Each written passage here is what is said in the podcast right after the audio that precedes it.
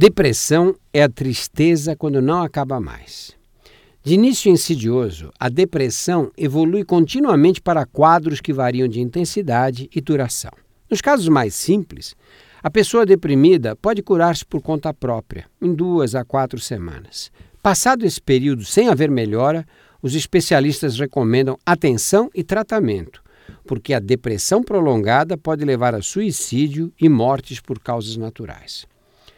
10 a 25% das pessoas que procuram os clínicos gerais apresentam sintomas de depressão. Essas porcentagens são semelhantes ao número de casos de hipertensão arterial e de infecções respiratórias que os clínicos atendem em seus serviços. Mas, ao contrário dessas doenças, as pessoas em geral não estão preparadas para diagnosticar os quadros de depressão. Os sintomas interferem drasticamente com a qualidade de vida e estão associados a altos custos pessoais, familiares e sociais, perda de dias de trabalho, atendimento médico, medicamentos e suicídios. Pelo menos 60% das pessoas que se suicidam apresentam sintomas característicos de depressão.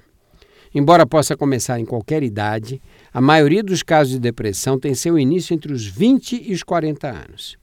Tipicamente, os sintomas se desenvolvem no decorrer de dias ou semanas, e, se não forem tratados, podem durar seis meses, um ano, dois anos. Passado esse período, a maioria dos pacientes retorna à vida normal. No entanto, em 25% dos casos, a doença se torna crônica.